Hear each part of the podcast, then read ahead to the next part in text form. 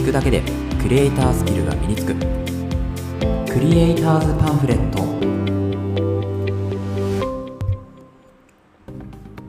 皆さんこんにちは。クリエイターズパンフレットのさくです。このラジオではクリエイターを目指すあなたを一歩前進させるコツや情報を毎日一つお届けするラジオとなっています。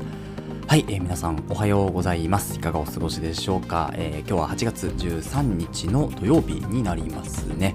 えー、なんか台風が接近しているということで今日はまあお家にねこもって、え何か作業するっていう方も、えいらっしゃるんじゃないでしょうか、まあ、もしくはねちょっと今日午前中のうちはね、まあ、まだ大丈夫だから買い物をね午前中に済ませてしまおうみたいなね方もいるんじゃないでしょうか。私もね、えー、これから、え、買い物に行って、まあ、買い出しですよね。食材とかそういうのを買って、えーまあ、戻ってきて、えまあ、午後はねちょっと午後は、えー、お家でゆっくりするというスケジュールになっております。はい、えー、ということで、まあ、早速始めていくんですが今日の内容何かっていうとですね今日はコロソを受講して分かったことっていうのをですね、まあ、体験シェアとして、えー、皆さんにねこうシェアしていこうかなというふうに思うんですけれどコロソっていうサービス皆さんご存知でしょうか？あのー、VOD ってまあ、あのビデオオンデマンドなんちゃらですかね、えー、サービスかな、うん、あの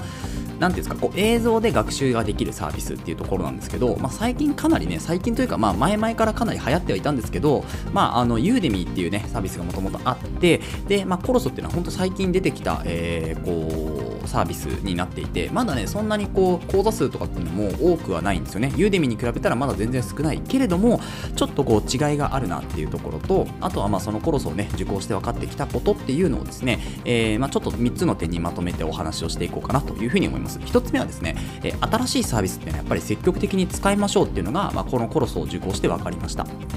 で、2つ目。2つ目はね、体験をシェアするとつながりができますよというようなお話ですね。で、3つ目がユーデミーとコロソの違いに関してお話ししようかなと思います。で、このユーデミーとコロソの違いに関しては、ちょっともう1本ね、あのー、こう、ポッドキャストをね、やっぱしっかり撮ろうかなというふうに思いますので、まあ、そちらの方、もしアップする、えー、アップしますけど、アップしたらね、そちらの方で詳しく、まあ、聞いていただければというふうに思います。では、1つ目のですね、新しいサービスは積極的に使いましょうっていうことを、えー、お話しするんですけど、このコロソって結構新しいサービスで、あの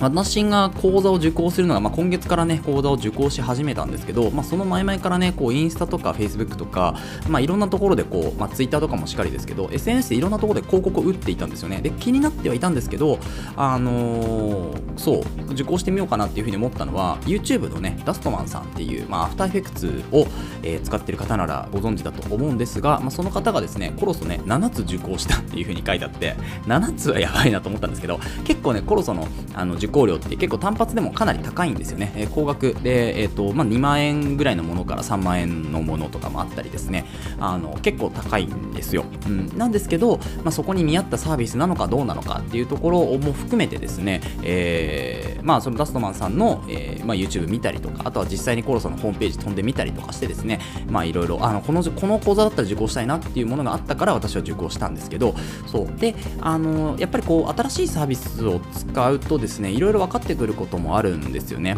例えば、まあ、そのサービスっていうのが、え実際使ってみて使い勝手がいいか悪いかっていうのも分かるじゃないですか。だから例えば、まあ、自分でサービスを今後作るときとかっていうのに、まあ、気をつけることもできますよね。あとは使って良かった点とかっていうのも、まあ、自分でこう気づくことができるじゃないですか。なのでこう新しいサービスが出てきたらですねどんどんどんどん使っていった方がねあのやっぱりいいなというふうに思ったんですよね。気づきがやっぱりできるし体験もできるからその体験っていうのをこうシェアしていくことに、まあ、げられますよね、うん、であの、まあ、新しいサービスっていうのは積極的に使っていきましょうっていうのは、まあ、コロソを受講してねよりこう自分の中で、えー、落とし込めて分かったというようなお話ですね。で次の続いて2つ目のそのさっきのね体験をシェアすることにつながるっていう話に、えー、まあ、移っていくんですけど体験をねシェアする、まあ、私の場合はコロソを受講して実際に作った、えーと、動画映像っていうのをですね、まあ、SNS 上にこうアップしたんですよね。でその時に、えーと、その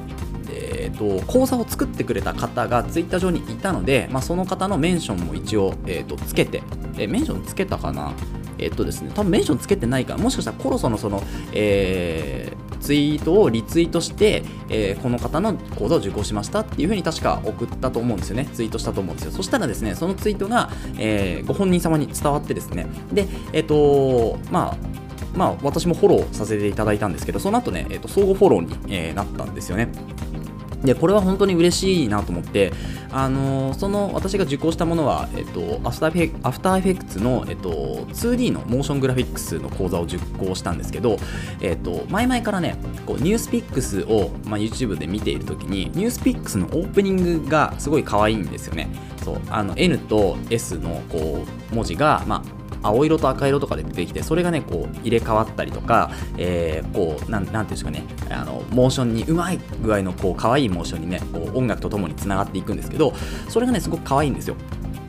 で、あ、こんなモーション作りたいなっていうモーションを作ってる方だったんですよね。そう、だから受講したっていう風になるんですけど、で、その方とね、つながりができたっていうのは、やっぱりこれはコロスを受講しないとできなかったことだし、なおかつ自分がその体験っていうのをシェアしないと、やっぱりつながらなかったと思うんですよね。うん、なので、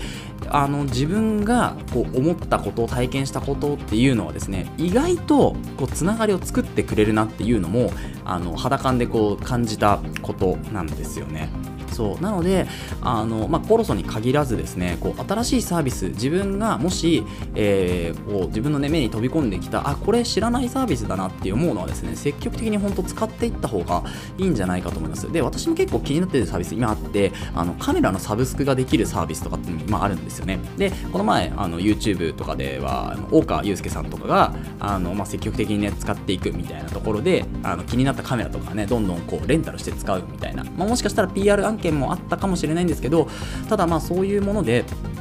あの気になったサービスっていうのはね、どんどん1回は使ってみると。で、あのー、その前に事前にね、えー、解約が楽にできるかどうかとかっていうのも、まあ、必要ですけど、あの気になったサービスっていうのはね、ぜひこう使って、その使った体験っていうのをどんどんどんどんね、あの周りの人にシェアしていくと、あのもっと大きいつながりがね、できてくできてきますよというね、え、ことがまあ分かったというところですね。で、これが2つ目、サービスは積極的にね、新しいサービス積極的に使いましょうっていうのが1つ目、分かったことっていうのと、2つ目がですね、体験をシェアすると、まあ、いろんなつながりができますよということが分かったと。で、3つ目が、まあ、これはあの後ほど詳しく取りますけど、ユーデミーとね、コロソの違いっていうのが分かって、で、これの結論は、学ぶ、えー、盗むべき、まあ、スキルですよね。盗むべきはトップクリエイターからやっぱりね、あの教わりましょうとか学びましょうっていうことがね、あの本当に分かりました。で、あのユーデミーもあのトップクリエイターいないっていうわけではないんですよ。うん、確かにトップクリエイターの方々なのかなとも思うんですけど、ただそれを仕事に、えー、している方、えー、もしくは講義としてやっている方もいるんですよね、ユーデミの中にはね。講座としてやっている方、教える側に、まあ、徹底している方もいらっしゃるわけですよね。なので、あのー、ていうんですかね、こう、まあ、トップクリエイターと言えるかどうかはちょっとさておき、えー、教えるのがやっぱり上手だなっていうのはユーデミの方にはかなりいらっしゃるかなと思います。で私もユーデミの講座いくつかやっぱ受講してみてあの本当にすごく丁寧だしあの教わるのもあの勉強にも、ね、なるなと思うんですけれどユーデミの場合はどっちかっていうと実務というよりはですねそのソフトの機能っていうのを、まあ、一個一個やっていきましょうと。この機能っていうのはこういうソフトなんあのこういう、え、場合に使うんですよとかっていうのがまあうん事に直結するかと言ったらですねその機能を基礎的な機能を覚えてあとはじゃあ実践していきましょうというようなのが、まあ、ユーデミですよね。After Effects プレミアプロ、えー、Photoshop イラストレーターなどなどそうですね、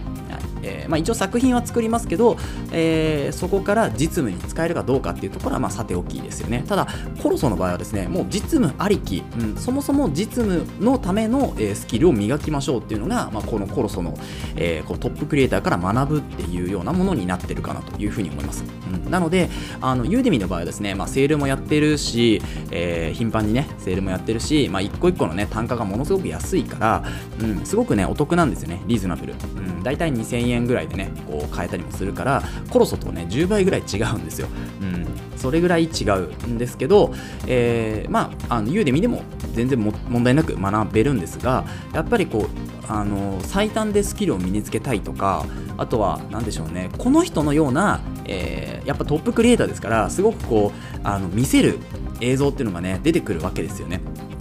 あの魅了される映像っていうのがすごく出てきてあこういう作品を作りたいなっていうふうにもし、ね、コロソを見て思ったんだったらもうその講座やっぱり受けるべきかなというふうに思っております、うん、でその講座を自分で作ってみてあこの映像っていうのはこういうふうに作るんだっていうのが分かった後にやっぱり自分で作ってみるっていう。だからまあコロソとユーデミをね行き来するのがもしかしたら一番いいのかもしれないですけど、まあ、そのコスパとかねいろいろそういうのを考えるならあればもう真っ先にコロソを1回ね結構まあ高い投資になりますけどけど1回受講してみてで、えー、まあ、本当にねあのクオリティ高い、サービスになりますから、まあ、その辺をねこう自分でやってみてそこから、えー、詳しく、うん、もうちょっとここのなんだろうな、えー、例えば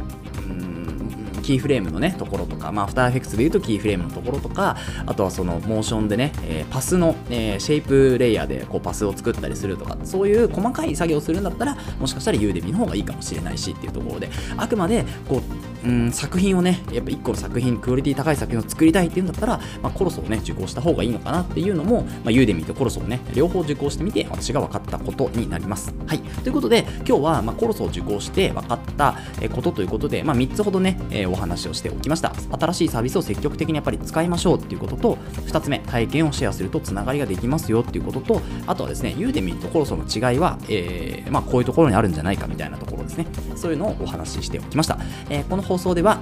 えー、クリエイターに必要なことだったり、あとはテクノロジーの情報やニュース記事、作業効率を上げるコツ、サイト、ツールなんかを中心に紹介をしております。リスナーさんと一緒に一流クリエイターを目指すラジオにしていきますので、えー、共感いただいた方はぜひフォローの方お願いします。それではまた明日お会いしましょう。ご清聴ありがとうございました。